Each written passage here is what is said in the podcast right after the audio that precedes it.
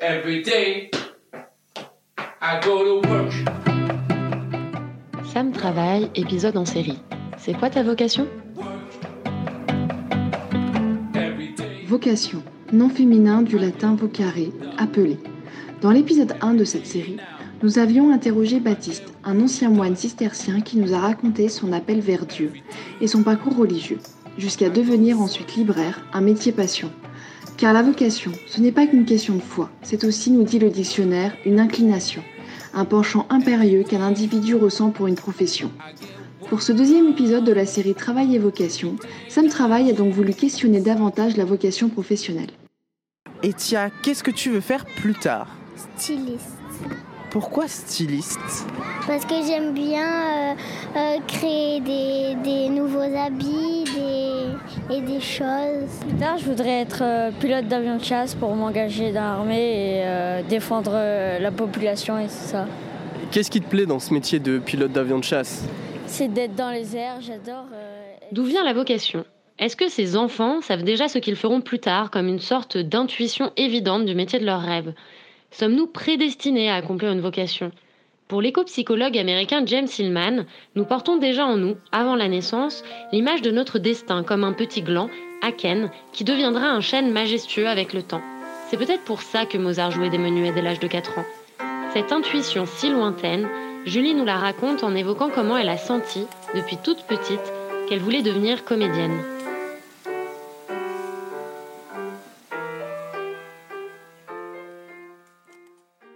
J'ai eu envie d'être comédienne depuis que j'ai l'âge de 6 ans, heu, mais je n'y suis retournée qu'à l'âge de 27 ans et entre-temps, heu, j'ai fait plein d'autres métiers.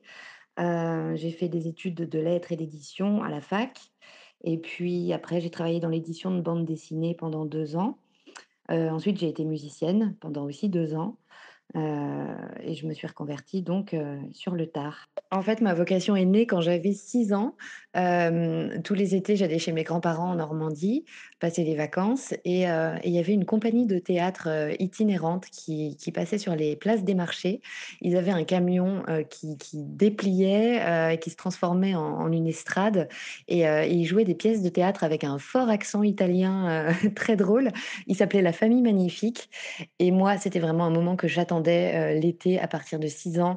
Heu, je m'installais sur les chaises au milieu de la place de marché, je les attendais avec énormément d'impatience et ils me transportaient. Leur spectacle, c'était vraiment j'étais complètement fascinée par ces gens qui, tout d'un coup, venaient nous raconter des histoires, heu, sur la place du marché avec des costumes, avec des accents incroyables, et je trouvais ça absolument passionnant, fascinant et heu et du jour où je les ai vus, heu et où je me suis rendu compte que c'était vraiment une passion pour moi de regarder ces acteurs raconter des histoires, hem, bah, chaque été, je les attendais avec impatience et du coup, j'ai commencé à prendre des cours de théâtre, vers 7-8 ans, parce que vraiment, c'était pour moi évident qu'il fallait que je fasse ça quand je serai grande. À 18 ans, j'ai quitté ma province, bien décidé à empoigner la vie. Le cœur léger et le bagage mince, j'étais certain de conquérir Paris. Chez le tailleur le plus chic, j'ai fait faire ce complet bleu qui était du dernier cri. Les photos, les chansons et les orchestrations ont eu raison de mes économies. Je me voyais déjà en haut de l'affiche, en dix fois plus gros que n'importe qui, mon nom s'étalait. Je me voyais déjà adulé et riche, signant mes photos. aux Pourtant, si jouer sur les planches paraissait absolument évident pour Julie quand elle était enfant, elle n'est devenue comédienne qu'à 27 ans, après avoir essayé plusieurs métiers. Pourquoi? Pour le psychologue viennois Alfred Adler, la vocation se construit bien dès l'enfance, à l'aide de plusieurs mécanismes psychologiques influant sur le développement de la personnalité. Mais si ces mécanismes sont entravés par des camarades moqueurs, des parents peu compréhensifs ou une pression sociale, le projet de vie peut vite disparaître. Michael, par exemple, s'est interdit de penser à faire carrière dans le jeu. C'est qu'effectivement, aujourd'hui, moi, travailler autour du jeu, c'est des choses qui m'animent de. Travailler autour du jeu, non, mais le jeu, c'est quelque chose qui m'intéresse depuis tout petit.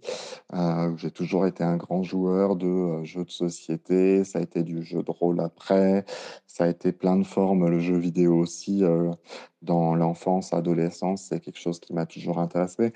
Donc le jeu, toutes les formes et puis, même de créer des de créer des jeux dans le sens, heu, enfant, ça m'arrivait effectivement de, heu, moi-même, heu, concevoir des choses, ben, comme on l'a peut-être, on est peut-être beaucoup à l'avoir fait. Donc oui, la part du jeu, c'est finalement assez inné, même si, en faire quelque chose de professionnel, emmener ça dans le monde professionnel, c'est quelque chose que je me suis, pas forcément interdit, mais censuré pendant longtemps puisque, ben assez vite, on te, on te dit quand même dans la vie, euh, ben, finalement, euh, fais un, fais un diplôme d'ingénieur, fais ceci, fais cela. Euh, ça sera plus. euh, Enfin voilà, il n'y a pas de débouché dans le jeu. Et effectivement, dans le jeu en tant que divertissement, c'est effectivement un secteur où ça peut être quand même assez compliqué. Comme Julie, Michael n'a pas tout de suite écouté l'enfant qui sommeillait en lui, et après des études d'ingénieur, il s'est lancé dans la gestion de projet, délaissant complètement son goût pour le jeu. Aujourd'hui, il a réussi à trouver un métier qui revient à ses passions de jeunesse. Du coup, aujourd'hui, je suis entrepreneur en coopérative d'activité et d'emploi dans, une coopérative qui s'appelle Port Parallèle, où je développe une activité autour de en fait différentes façons de créer des moments engageants, que ce soit donc par des ateliers collaboratifs, donc ce que je vais appeler de la facilitation, comment on met des gens autour d'une table, on les fait co-créer, on les fait avancer ensemble, et aussi, heu, pas mal de choses autour du jeu, donc soit de la conception de serious game, ça peut être de l'escape game, du jeu de société ou des des autres formes de jeux et de la gamification, donc finalement, comment on va prendre les techniques, heu, qu'il y a dans le jeu pour faire que les gens sont motivés à jouer. Par exemple, heu, un jeu, généralement, on vous force pas à se mettre devant, et heu, comment on fait pour finalement prendre ces éléments, prendre ces leviers de motivation dans le jeu et les appliquer ailleurs? Heu, par exemple, ça peut être avoir des meilleurs comportements, heu, vis-à-vis de l'environnement. Ça peut être, heu, plein, plein de choses, heu et en particulier, je m'intéresse pas mal à comment on utilise ces éléments de jeu pour développer des communautés à impact.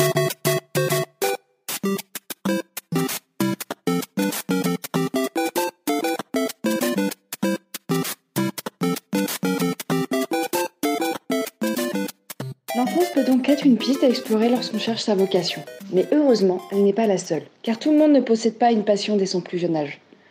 Celles et ceux qui ne savent pas encore quoi faire suivent alors un chemin logique, jusqu'à parfois s'en détourner pour un appel impérieux, une évidence incontestable. Écoutons Aline, qui n'a jamais vraiment su ce qu'elle souhaitait faire de sa vie, mais qui a suivi comme Michael un parcours tracé, considéré pour d'autres générations comme logique et sécurisant.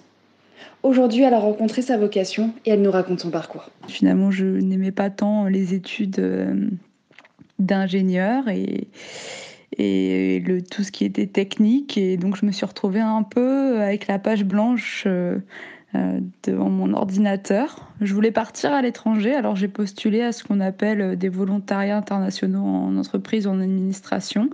Et je me suis retrouvée deux ans en ambassade au Maroc à la coopération scientifique. Je suis rentrée euh, après cette belle expérience euh, euh, pour un poste à, la défense dans une société d'environnement pendant un an. Et, je me suis rendu compte que finalement, je n'avais pas forcément envie d'être dans une grosse structure, ni d'être en lien euh, avec les études que j'avais fait et j'ai rencontré euh, euh, durant cette année à la Défense des personnes en Normandie qui montaient des projets de territoire et, j'ai vu un chemin, une porte qui s'ouvrait vers d'autres possibilités. Je m'y suis intéressée et c'est là où je suis maintenant. En fait, toute ma vie, j'ai fait mes choix d'orientation par défaut. C'est-à-dire que tu te retrouves en seconde, euh, tu as des bonnes notes, donc on, tu dis bah, par défaut, euh, euh, bah, je n'ai pas trop envie de faire des études littéraires, on dit que le scientifique c'est pas mal, j'y vais.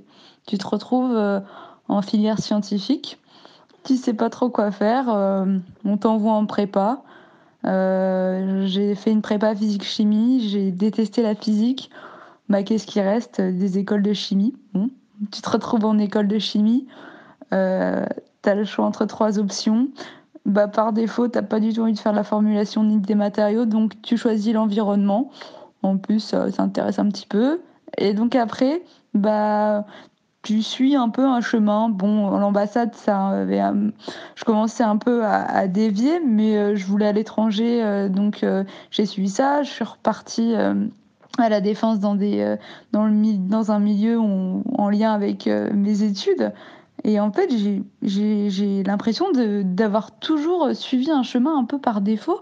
Et là, quand j'ai rencontré ces personnes et ce projet, ça m'a en fait, il y a quelque chose qui s'est déclenché et j'y suis pas allée tout de suite. Je me suis dit juste ça m'intéresse.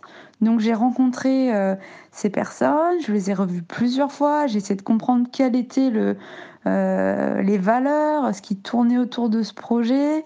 Et, euh, et en fait, j'ai commencé à travailler avec eux tout en travaillant à la défense pour voir si ça me plaisait. Et ce qui m'a plu, c'est de me dire, euh, bah, ce projet, il place l'humain et l'environnement au cœur de tout ce qu'on fait. Et je sentais que dans ce projet, il y avait euh, de l'impact qu'on pouvait avoir euh, directement sur un, territoire. Moi, l'Orne, je connaissais pas du tout, mais ce qui m'intéressait, c'est de me dire, en fait, ça peut changer des choses dans la vie des gens, on peut les écouter et en faire quelque chose pour eux. Et, là, je me suis dit, ouais, c'est super chouette. Enfin, ça m'a ça m'a vraiment euh, stimulé et je me, je me suis vue dans cette grosse organisation où je travaillais avec un système très, très, très euh, vertical, des lenteurs hiérarchiques. Et j'ai vu une petite germe qui, qui, qui commençait à pousser avec plein de valeurs autour de l'environnement, du social, euh, de la gouvernance horizontale. Et je me suis dit, mais, vas-y. Après, comme je, je, je, le disais, j'y suis pas allée tout de suite. J'ai appris à, connaître ces personnes, j'y suis retournée plusieurs fois avant de prendre ma décision. Et une fois que j'étais sûre, mais il n'y avait aucun moyen de, de me faire changer d'avis. J'étais sûre que ce projet, euh, j'avais envie de le faire, j'avais envie de le rejoindre. Et, j'en démordais pas, on aurait pu me dire n'importe quoi. J'avais beaucoup d'appréhension envers mes proches, mon travail, mais euh, ça m'a appelé. Comme pour la vocation religieuse, nous retrouvons cet appel qui surgit de façon inattendue, qui s'impose à nous comme une petite voix insistante. Mais l'évidence a aussi ses limites, et il faut parfois se faire aider pour éveiller le sentiment vocationnel qui nous habite. Alors oui, ça a été un travail de revenir à ma vocation euh, et il y a eu effectivement un élément déclencheur euh, qui a été une psychologue. C'est-à-dire que bah, je cherchais quoi faire de ma vie, quel métier faire, et puis j'en ai essayé plusieurs qui étaient tous susceptibles de me plaire. l'édition, j'aimais bien les bouquins, donc je me suis dit bon bah dans l'édition je vais m'épanouir, et puis je voyais bien que je m'épanouissais pas. Alors après, une vie artistique me semblait quand même un peu plus raccord avec ce que j'avais envie de faire, donc j'ai été musicienne, c'était mieux, mais je voyais bien quand même que j'allais pas y passer 40 ans de ma vie sans m'ennuyer du coup, je, bah, petit à petit, j'ai commencé à être de plus en plus perdue et de plus en plus malheureuse, surtout parce que j'avais besoin d'exprimer beaucoup de choses et, je ne voyais absolument pas comment faire, ni, ni quel métier faire pour, pour y être épanouie, puisque pour moi, c'était important d'être épanouie dans ce que je pouvais faire au quotidien. Et du coup, bah, j'ai été de plus en plus malheureuse jusqu'à devenir quasiment dépressive. Donc, j'ai atterri chez une psychologue à ce moment-là. Euh, et c'est vraiment elle qui m'a permis de renouer avec ma vocation, parce qu'un jour, elle a eu cette question, mais si vous euh, pouviez faire le métier de vos rêves, ce serait quoi? Et là, ma réponse, alors même que j'avais complètement oublié que j'aimais le théâtre, euh, a été immédiate. C'était ben comédienne. J'ai dit moi, je veux, je voudrais être comédienne, mais je suis trop vieille. J'avais 27 ans. Donc elle a bien rigolé et elle m'a dit euh, bah, écoutez, non, vous n'êtes pas trop vieille. Euh, si c'est comédienne qui vous plaît, vous pouvez toujours vous payer des cours, prendre une formation et puis et puis essayer. Et effectivement, à ce moment-là je l'ai écouté, je me suis dit: «Bah, j'ai rien à perdre, en fait». C'est-à-dire que j'étais, heu, malheureuse, pas épanouie, heu, perdue dans ma vie professionnelle. J'avais testé à peu près tout ce qui était susceptible de me plaire et ça ne me plaisait pas. Donc finalement, j'avais plus rien à perdre et j'avais plus que ça à essayer en dernier recours, quoi, en me disant, heu: «Bon, bah, si ça, ça m'épanouit pas, je pense que je ne trouverai jamais rien». Hem, donc c'est grâce à cette psychologue que j'ai repris une école de théâtre, donc à 27 ans et et là, ça a été, la révélation. Et maintenant, qu'est-ce que ça change de travailler avec ou sans vocation? C'est-à-dire que moi, je fais partie de ces gens qui se réalisent, heu, dans leur vie professionnelle. Heu, c'est vraiment des natures, hein. Il y a des gens qui n'ont pas forcément besoin de ça ou qui se réalisent autrement, dans des voyages, des loisirs, heu et cetera. Heu et moi, j'avais vraiment ce besoin vital. Bah, c'est 8 heures que je passe au travail, dans la journée. Pour moi, il fallait vraiment qu'elles soient enthousiasmantes, enrichissantes, et qu'elles soient source de joie, d'apprentissage, de de bonne énergie, heu, parce que c'est quelque chose, heu, qui qui me construit ou qui peut me détruire aussi si, heu, si jamais je suis pas à l'aise, dans ce que je fais. Ce qui était le cas quand j'avais des boulots alimentaires ou quand j'étais dans des métiers qui ne correspondaient pas à ma vocation.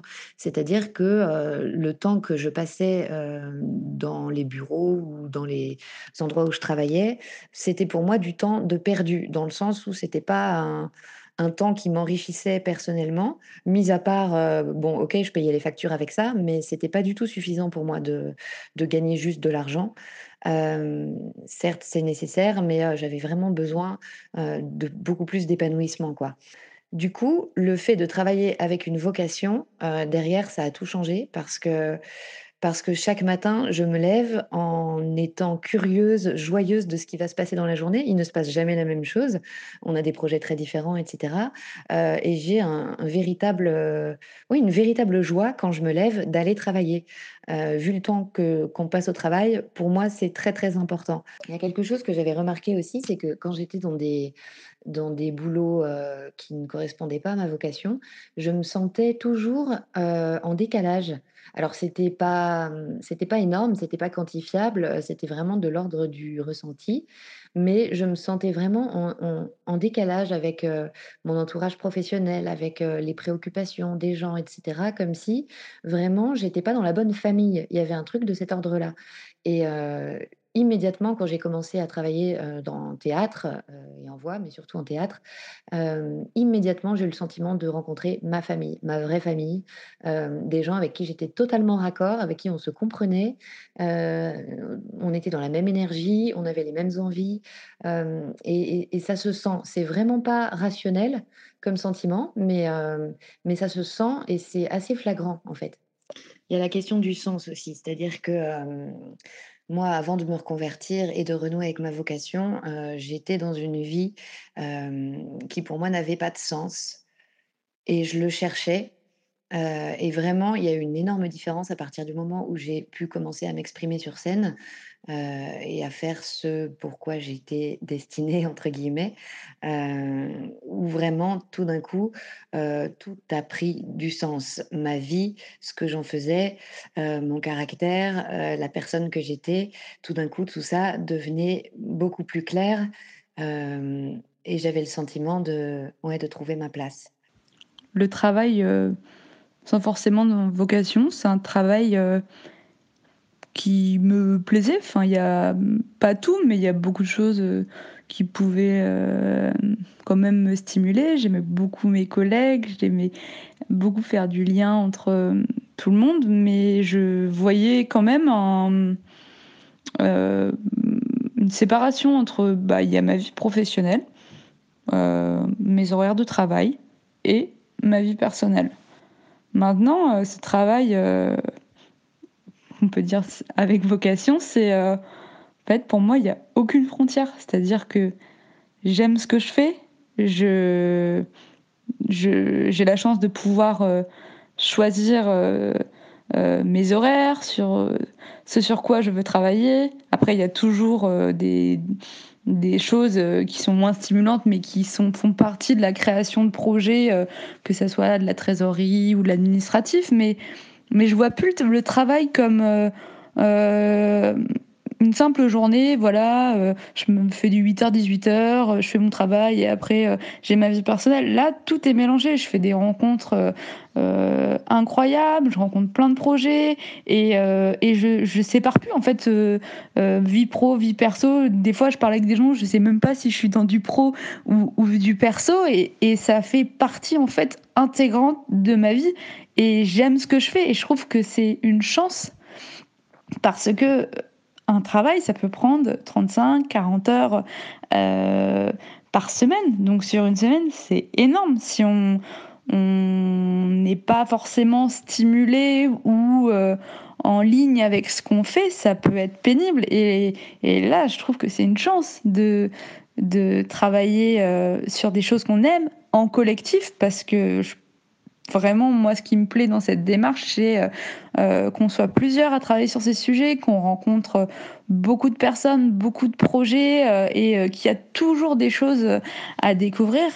Après, la, limite, je dirais, de, de ce travail actuel avec vocation, c'est que comme on aime ce qu'on fait et qu'on monte nos projets, on est notre propre catalyseur j'ai un, accompagnateur de projets en économie sociale et solidaire qui nous disait attention, ne devenez pas esclave de votre propre rêve. Et il y a un moment où tu déjeunes, tu déjeunes, tu dînes euh, ton projet et, et, et, du coup, tu, tu peux en oublier euh, toi. Euh, ta vie personnelle, ce qu'on peut appeler en fait, il y a aussi des, des personnes de l'Institut des territoires coopératifs qui disent c'est quoi le jeu dans le nous. en fait, dans ce collectif, moi, euh, qui je suis et qui j'ai en, euh, vers quoi je veux aller. Et euh, donc ça, ça peut se matérialiser par prendre une pause, ce vide fertile pour se dire oh là là, maintenant je fais tout ça, mais où est-ce que j'ai envie d'aller, qu'est-ce qui me plaît? Et aussi tout simplement avoir une vie perso, des activités et, et, faire une pause dans ce qu'on fait. En tout cas, je pense qu'il ne faut pas voir non plus euh, cette histoire de vocation, d'alignement aussi comme un absolu, dans le sens où, euh, en tout cas, de ce que j'ai appris euh, aussi, que ce soit par Switch, par les échanges avec pas mal de monde qui a fait des reconversions, des changements, des changements pro, etc., c'est que l'alignement, la, la vocation, c'est quelque chose aussi où on trouve au fur et à mesure une place qui est de mieux en mieux. Euh, donc déjà, je pense qu'il faut, euh, en fait, je pense qu'il faut aller vers plus que se dire je suis, je suis dans ma vocation ou pas. Euh, il faut s'en rapprocher au fur et à mesure déjà parce que, alors il y a peut-être des gens pour qui c'est très clair, mais il y a plein de gens aussi où on n'est pas complètement sûr finalement. c'est j'ai envie de me lever le matin, pourquoi? Qu'est-ce que j'ai envie de faire comme activité? Qu'est-ce que j'ai comme condition sur le comment? En fait, avant d'avoir fait, avant d'avoir testé, c'est compliqué de, de connaître complètement. Donc, par contre, moi, ce que je peux dire clairement, c'est que le fait, effectivement, d'aller vers ce pourquoi on a, on a vers le, pourquoi pour lequel on a envie de se lever le matin, par exemple, bah, finalement, moi, ce que je ressens en tout cas, c'est que déjà, c'est quelque chose qui donne de l'énergie, puisque ben, finalement, on sait on, sait vraiment à quoi on contribue, on sait ce qu'on fait, on sait que ça colle avec des valeurs qu'on a. Euh, ça facilite aussi euh, quelque chose qui est plutôt sympa, c'est que ça facilite pas mal la prise de décision. Et euh, parce qu'en fait, on peut se dire, bah, tiens, tel événement, je ne sais pas si j'ai investi du temps, de l'argent, bah, finalement, je prends un exemple, mais finalement, si j'ai un événement qui est, euh, moi, par rapport à ma vocation de rendre les gens très acteurs, qui est quelque chose où c'est du, euh, du one-man show et finalement les gens sont complètement spectateurs et j'hésite à y aller, je peux me dire, bah tiens, en plus, ça colle pas finalement avec les choses dans lesquelles j'ai envie de m'investir. Donc en termes de prise de décision, ça facilite.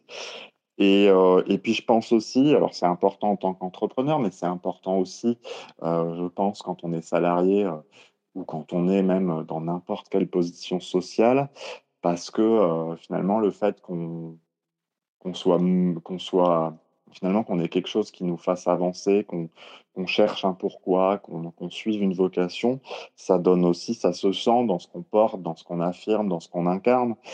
Et, et, du coup, je pense qu'en termes d'énergie aussi qu'on diffuse et qu'on qu'on impulse autour de soi, c'est quand même euh, effectivement effectivement un gros plus. Après, euh, après voilà, je, reviens quand même parce que c'est vrai que cette chose de vocation, je sais aussi euh, que c'est quelque chose qui peut être très frustrant en fait quand on a l'impression de ne pas avoir de vocation, de passion, de choses précises dans la vie. Et moi, je me sens pas comme quelqu'un qui ait eu une euh, passion non plus fulgurante pour ceci ou cela ou pour euh, en me disant c'est ça que je veux faire. Moi, j'ai, et je pense que voilà, c'est faut aussi effectivement, ça c'est pareil, ça s'expérimente et ça se et ça se teste. Il y a, il y a des choses typiquement finalement Aujourd'hui, sur l'atelier collaboratif, par exemple, il y a des choses où j'aurais pensé que la posture de pur animateur me satisfaisait énormément, alors que je me rends compte que finalement, ce qui m'intéresse, c'est autant de concevoir et de penser les moments en amont que de les animer. Et il y a plein de choses comme ça où en faisant, on voit que tiens, il y aurait tel, euh, on pourrait s'avancer encore d'un pas de plus vers sa vocation. Ne plus voir la vocation comme un absolu, pour Michael, la vocation doit être un outil qui nous mène vers l'épanouissement, un sujet de réflexion en constante évolution et non un but à atteindre absolument. Et d'ailleurs, comme le dit Julie, on peut s'épanouir aussi ailleurs que dans son travail.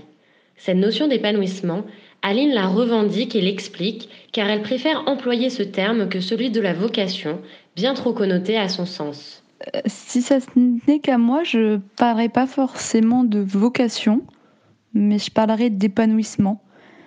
Euh, trouver euh, ce qui nous épanouit et le travail qui nous épanouit pour pouvoir en fait vivre pleinement ce qu'on est en train de faire et, et qui fait en fait nous dans la démarche qu'on fait on aimerait offrir en fait euh, aux personnes qui le souhaitent la possibilité en fait de trouver euh, ce qu'elles aiment et de pouvoir le faire.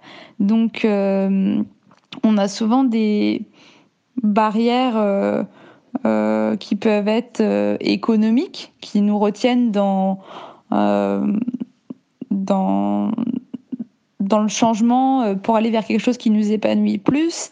Euh, il y a aussi des barrières comme moi qui sont même jamais posé la question, mais euh, mais je trouve que avoir en fait la possibilité en fait de rencontrer des gens, d'y réfléchir et de pas se soucier de barrières financières ou autres. En fait, ça crée un terreau propice pour tendre vers euh, euh, les choses qui nous épanouissent. Donc moi, je parlerai pas forcément vocation parce que vocation, j'ai l'impression euh, un peu de rester dans ce système de des gens qui naissent avec une, vocation pour devenir actrice et qui le suivent toute leur vie. Et, en fait, est-ce qu'une vocation, est-ce est-ce qu'on est vraiment épanoui dans cette vocation? Moi, je, enfin, euh, je vois la vocation liée à des compétences ou autres ou un rêve d'enfant, mais donc je parlerai plus vraiment euh, d'épanouissement. Et finalement, Aline, elle n'a pas tort de mettre en avant l'épanouissement. Elle nous a même prévenu. Travailler par vocation, c'est souvent travailler beaucoup, sans distinguer l'intime du professionnel. Or, parfois, cette absence de barrière et cette charge de travail, elle ne rend pas heureux. On entend souvent parler des métiers à vocation, profs, infirmières, journalistes, des secteurs qui sont en souffrance, avec des salariés démissionnaires à cause des burn-out ou des dépressions. Alors peut-être que la définition de Michael est une bonne piste de réflexion pour ne pas tomber dans l'écueil de la vocation. Une bonne définition d'une vocation, c'est finalement euh, un pourquoi, quelque chose, un impact que vous voulez avoir. Et c'est un, et en fait, euh, pour moi, cet impact, cette, ce pourquoi, il doit à la fois avoir un effet, un impact sur le monde. Finalement, il doit approcher le monde de la, vision que vous aimeriez, de ce que vous aimeriez, aimeriez y voir plus.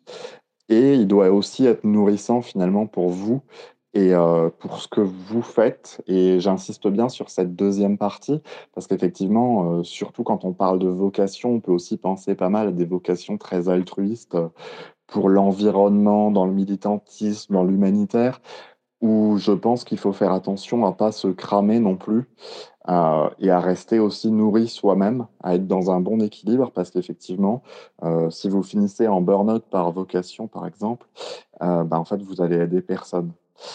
Puisque finalement, vous allez avoir un impact, mais pendant une période limitée, puis après, vous allez être out. Euh, et, du coup, une citation qui résume bien ça, que j'aime bien, alors je vous laisserai rechercher l'auteur parce qu'il y a débat, enfin en tout cas, je ne suis pas très sûr de l'auteur, c'est euh, ne, ne demandez pas ce dont le monde a besoin, demandez ce qui vous fait vibrer et ensuite allez le conquérir parce que ce dont le monde a besoin, c'est de gens qui vibrent. Et je la trouve très belle et très chouette cette citation parce que je pense que c'est d'abord en faisant quelque chose qui nous anime nous qu'on pourra changer le monde.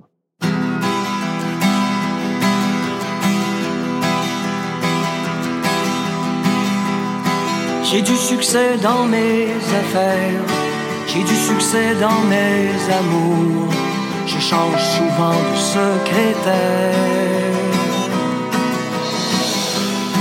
J'ai mon bureau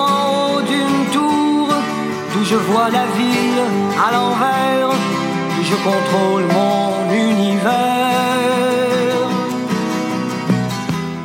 La vocation naît, s'éveille, se forme grâce aux expériences et goûts prononcés lors de l'enfance, qui se développent notamment au contact des autres, puis se consolident lorsque l'âge avance. Mais la vocation peut aussi arriver bien plus tard, à l'âge adulte, au détour d'une rencontre, un événement, une conversation, ou bien la découverte d'un secteur non soupçonné. Travailler par vocation peut être crucial pour certains. Et après des expériences professionnelles peu passionnantes, la vocation redonne l'envie de construire des projets nouveaux. Cependant, celle-ci ne doit pas être vécue comme un absolu à trouver à tout prix. La vocation est pour certains une énergie qui ouvre d'autres possibles. Mais pour que le tout ne devienne pas une angoisse permanente, il faut garder en tête le maître mot épanouissement. Car une vocation sans épanouissement n'est pas vivable.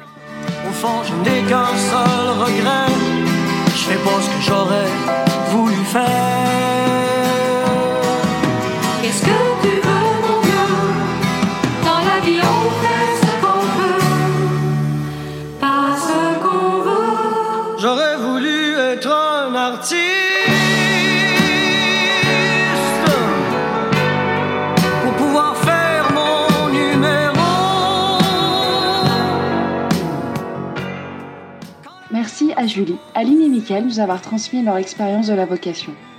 Dans le prochain épisode, Sam Travail se penchera sur les limites de la vocation professionnelle. Faut-il vraiment travailler par vocation pour être heureux?